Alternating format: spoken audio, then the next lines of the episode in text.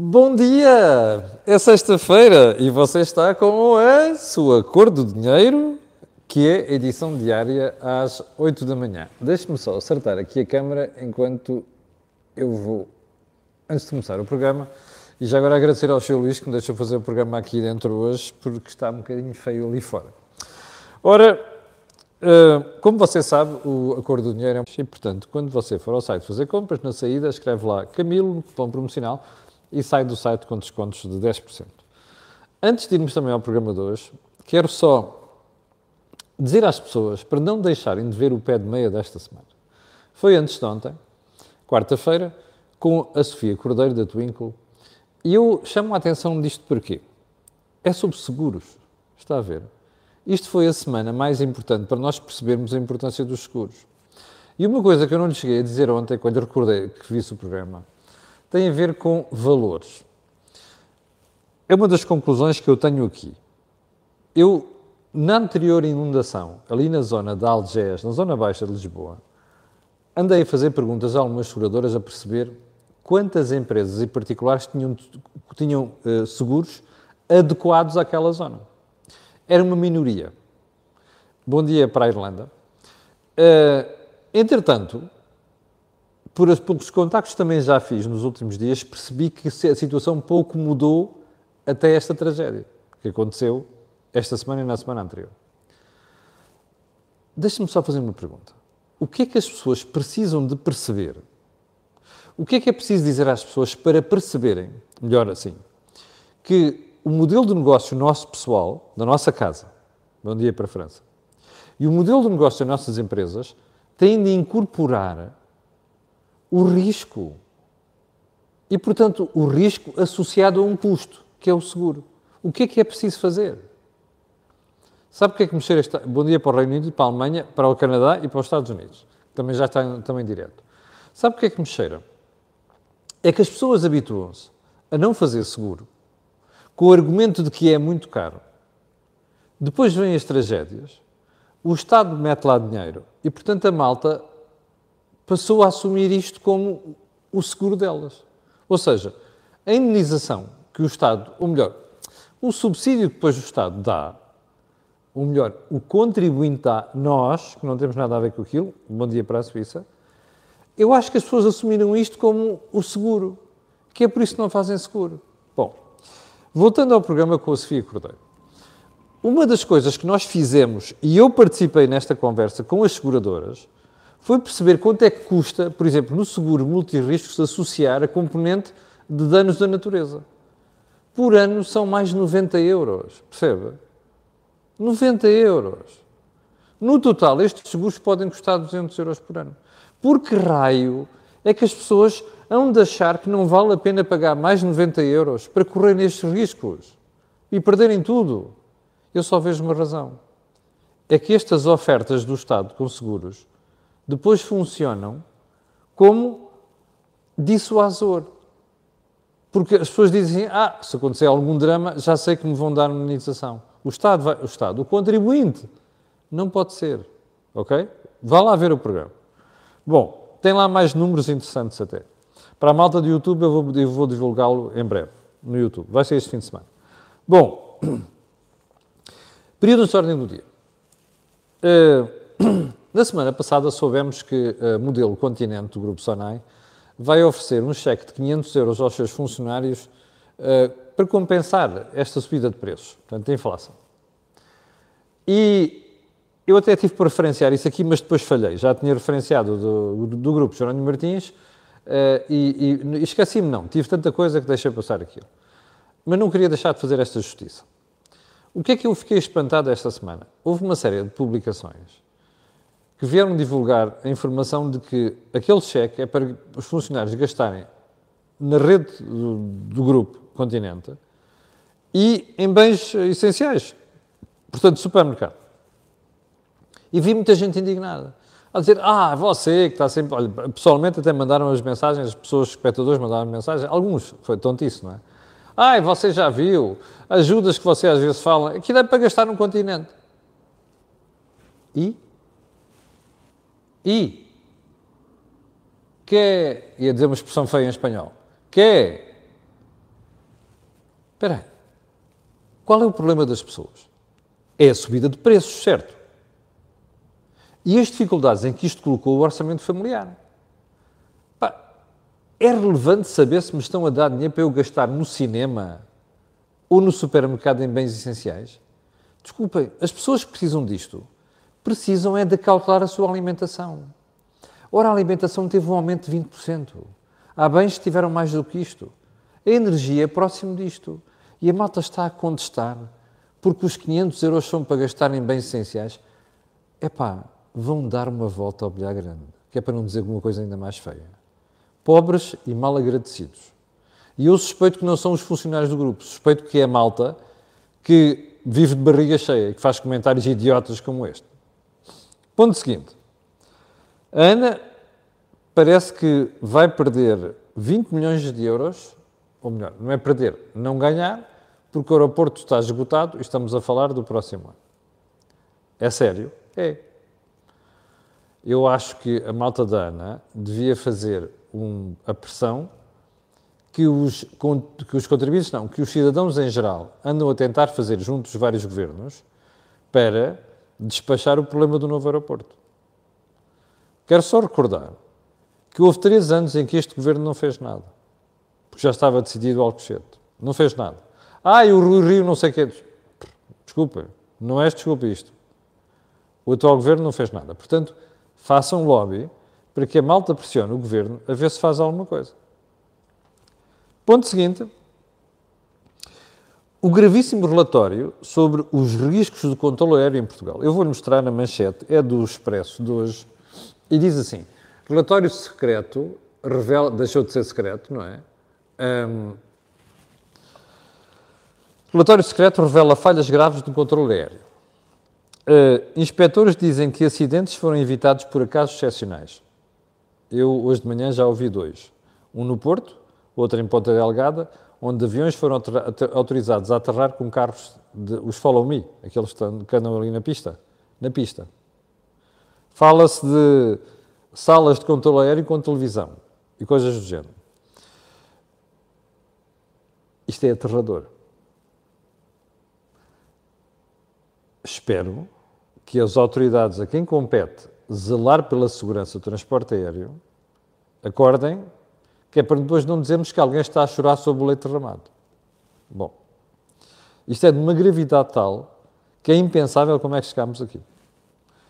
Ponto seguinte, um, só mais um ponto em relação à Espanha, porque eu, digo, eu trago para ver a Espanha para aqui.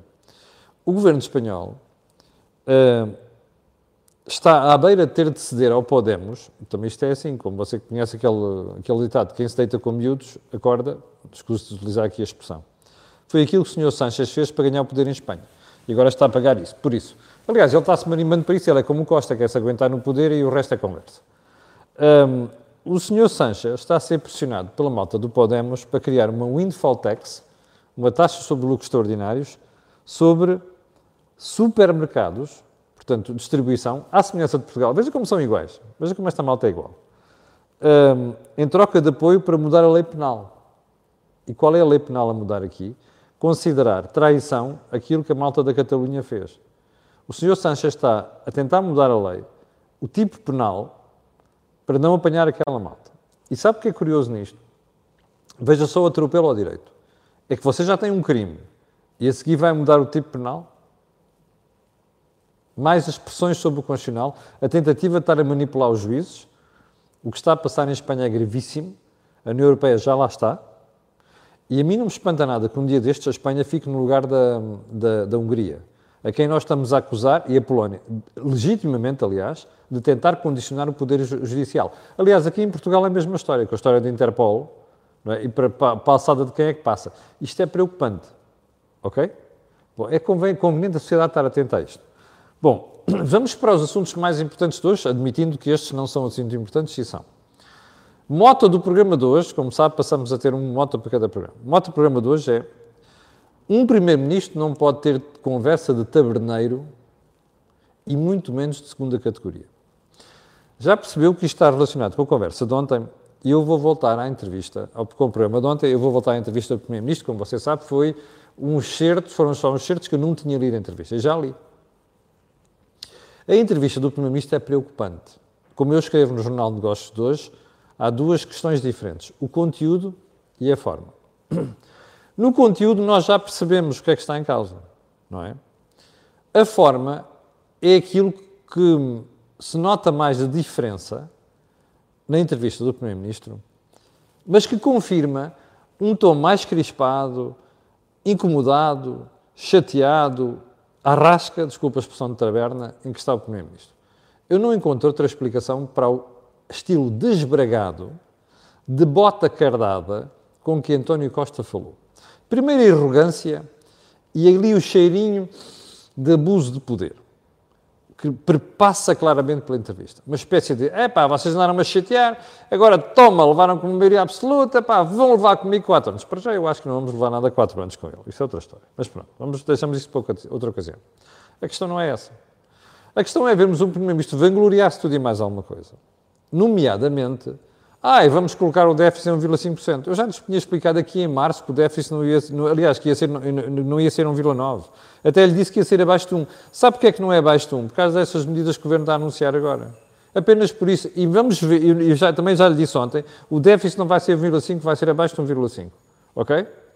Bom, uh, novamente, bom dia para os Estados Unidos. Uh, mas qual é o ponto mais grave disto tudo? É o senhor Primeiro-Ministro e o tom de perda de estribeiras com que ele se refere à oposição, e particularmente aquela expressão do a malta da iniciativa liberal quer guinchar mais do que o chega. Isto, como eu disse ontem, não é linguagem aceitável num primeiro-ministro. É um misto de arrogância? É, mas não é só. Isto é perda de chão por parte de António Costa. António Costa não sabe viver com crises económicas. António Costa não sabe viver com o risco de recessão, que é o que nós temos hoje, já vamos falar sobre isso, hoje em dia. E António Costa não sabe ficar naquela situação em que não sabe se no próximo ano ou o ano a seguir já não vai ter receitas fiscais que ele precisa para fazer os floreados de aumentar os rendimentos à conta do Estado, ou seja, da despesa pública. Está a perceber?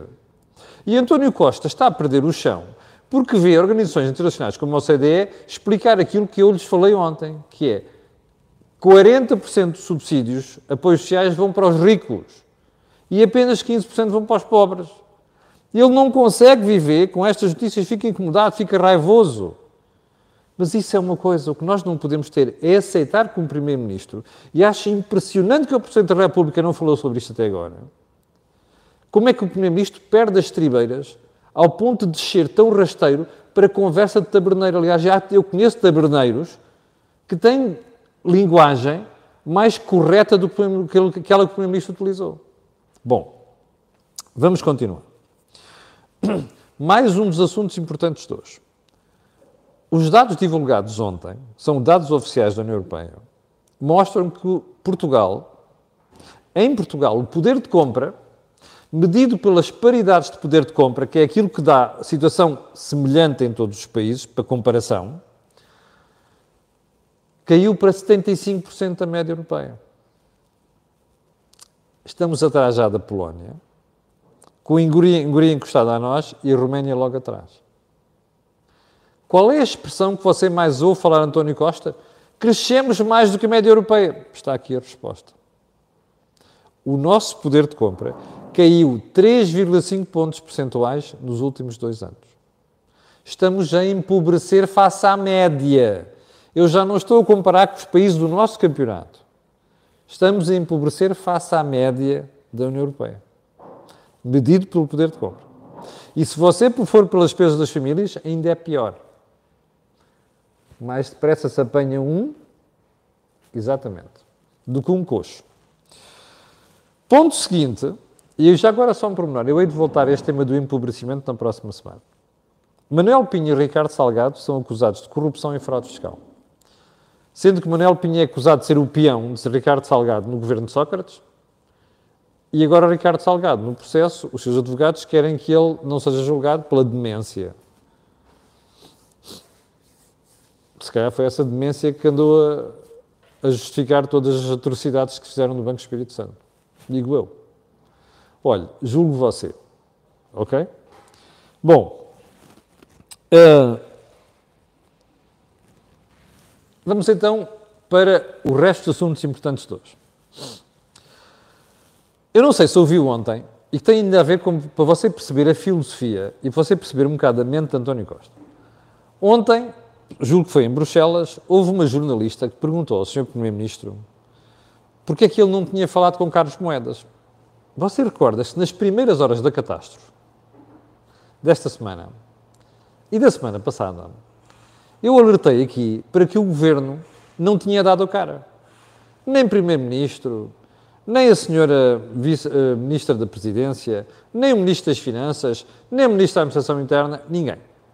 Andaram os autarcas a pegar os bois, os touros pelos cornos. Pega de caras. Nada de membros do governo ali. Muito menos Costa e Medina. E também lhe expliquei porque é que era. Têm culpas no cartório. E não queriam aparecer para serem questionados pelos jornalistas até, e até pelos autarcas sobre o que estava a passar.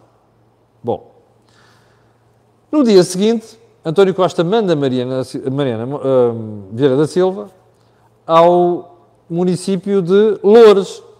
É socialista. Ah, ontem foi a Oeiras. Ah, já foi a Oeiras ontem só. Lisboa. E perguntou a jornalista, então o senhor não falou com, com Carlos Moedas porquê? Então, mas eu vou-lhe dizer qual foi a resposta do senhor Primeiro-Ministro. Uh, não vai contactar Carlos Moedas? Pergunta a jornalista. E a resposta de Costa? Se for necessário contactá-lo aí, qual é o problema? Qual é o problema? Perguntamos nós. Ele é que tem que explicar qual é o problema, problema porque é que não falou com, com, com Carlos Moedas. Bom, e depois, quando o jornalista volta a perguntar porquê é que não o fez, António Costa diz, não se preocupe com o assunto. Não se preocupe com o assunto.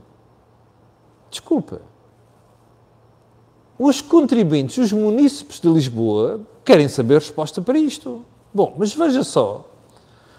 Aquilo que os microfones das câmaras captaram quando ele já tinha saído do stand, do púlpito. Diz assim: pergunto-lhe porque é que ele não me contactou a mim que tive a casa inundada. What the heck? Que é para não dizer um palavrão feio aqui. Espera aí. O Presidente da Câmara tem de andar a, a contactar os donos desta casa e daquela porque aquele é Primeiro-Ministro?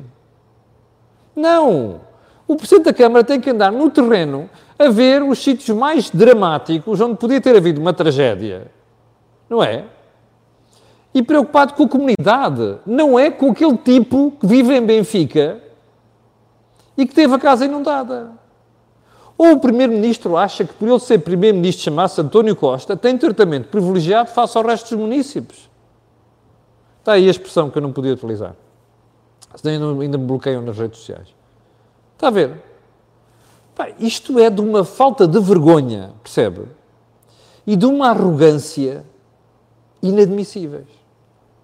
O que a mim me espanta é que o Presidente da República, eu, eu vou apostar consigo uma coisa, se o Presidente da República fosse Mário Soares, Cavaco Silva ou até Jorge Sampaio, o Primeiro-Ministro tivesse este comportamento e tivesse a linguagem que teve na entrevista à visão, levava um chega para lá monumental.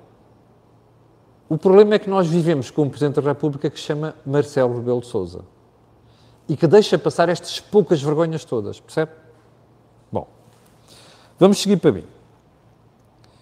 Entre os temas mais importantes desta semana está o que se passou ontem em Frankfurt. O BCE subiu as taxas de juro. E subiu as taxas de juro em 0,5 pontos percentuais.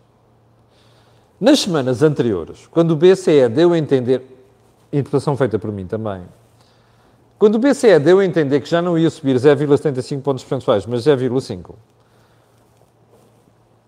uma série de pessoas, entre as quais eu, interpretei isto como: bom, estes tipos estão com medo, estão a ceder à pressão política e vão começar a abrandar a subida da política monetária, o aperto da política monetária. Mas ontem o BCE mudou de tom.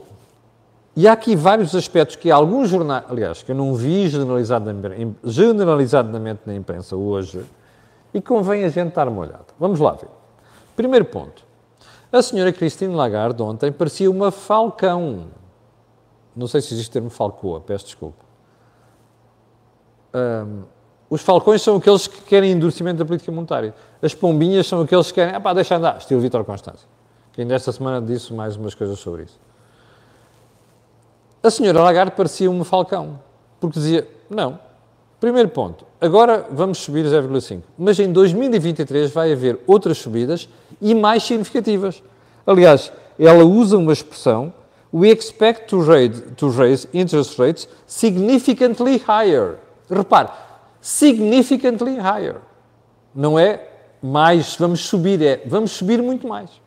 Bom, mas deixou entender que as próximas subidas podem não ser de 0,5, mas 0,75 pontos percentuais. A pergunta que a gente deve fazer é esta. O que é que está por trás deste endurecimento da linguagem? O BCE descobriu nos últimos dias alguma coisa de indicadores que mostram que os preços não estão controlados. Você recorda-se da cautela com que nós aqui sugerimos que se olhasse para este, para, para o comportamento dos preços na Europa? Cautela, no mínimo. Mas voltemos à questão. Eles perceberam que alguma coisa não está bem, ou então começaram a perceber que os governos europeus estão-se a marimbar para o Banco Central Europeu e continuam a aplicar programas generalizados à economia que depois só acentuam a inflação. Se calhar são as duas coisas. Mas uma coisa é certa.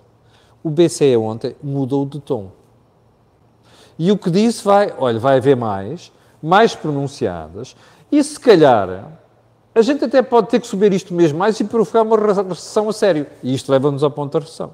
Porque a senhora Lagarde ontem foi um, a conversar, aliás, uh, foi muito clara quando deu a entender que vai haver uma recessão na Europa, já neste trimestre, quarto trimestre, que no primeiro trimestre também, mas ela vai ser baixinha, shallow, e não vai ser prolongada.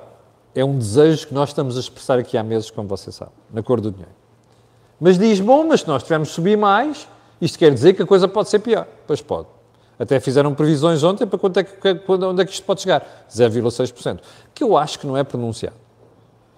Mas eu acho que isto são avisos claros à, à navegação para empresas, para não subirem muitos salários, para os Estados, para não gastarem muito, para não andarem a espalhar programas para toda a gente e ver se controla rapidamente os preços. Mais. Por alguma razão, o BCE ontem reviu as suas próprias previsões. Porque, se você se recorda, há poucas semanas dizia-se que em 2023 a inflação ia ser de 5,5%. O BCE ontem subiu para 6,3%. Está a ver? 6,3%. Não é brincadeira nenhuma. Bom, mas o BCE anunciou ontem, já tínhamos avançado também aqui na análise ontem, que vai começar a despejar dívida que meteu nos porões ao ritmo de 15 mil milhões de euros por ano. Ui, ui, ui, perdão, por mês. Ui, ui, ui, ui. Chama-se isso esvaziar o balanço. O que é que isto significa? Ah, e ao mesmo tempo, disse que no próximo ano vai comprar ainda menos dívida dos Estados. Ai, ai, ai, ai, António Costa. Ay, ay, ay, ay, Pedro Sánchez. Que lío en que te has metido, hombre. Ay, ay, ay, Itália. Georgia. Habíamos um problema. Aí temos, temos. Quer ver o problema? Já começou ontem. Quer perguntarmos aqui com conversa fiada. Está a ver este gráfico que eu lhe vou mostrar. Veja quem está lá em cima. Três, três utanas 4,16% juros a 10 anos de Itália. Deixa lá, ah, assim vê-se melhor. Em baixo quem é que está? Espanha. 3,16. E olha aquele risquinho vermelho que eu fiz. O gráfico é do jornal El Economista Espanhol e da, é da Reuters. Os dados são da Reuters. Agora veja aquele risquinho vermelho que eu pus ali. Sabe quem é que está um bocadinho abaixo de Espanha? Portugal. Que apesar de tudo estamos melhor do que eles. Agora veja quem está lá em baixo. Portugal tem 3,08 e agora veja quem está lá embaixo. A Alemanha, 2,08. Está a ver o aumento dos spreads entre as taxas? Chama-se isto em linguagem popular miúfa. Está a perceber porque é que a senhora está a fazer avisos sérios? É que eu acho que os governos têm que levar o BCE a sério também. E não estão a levar.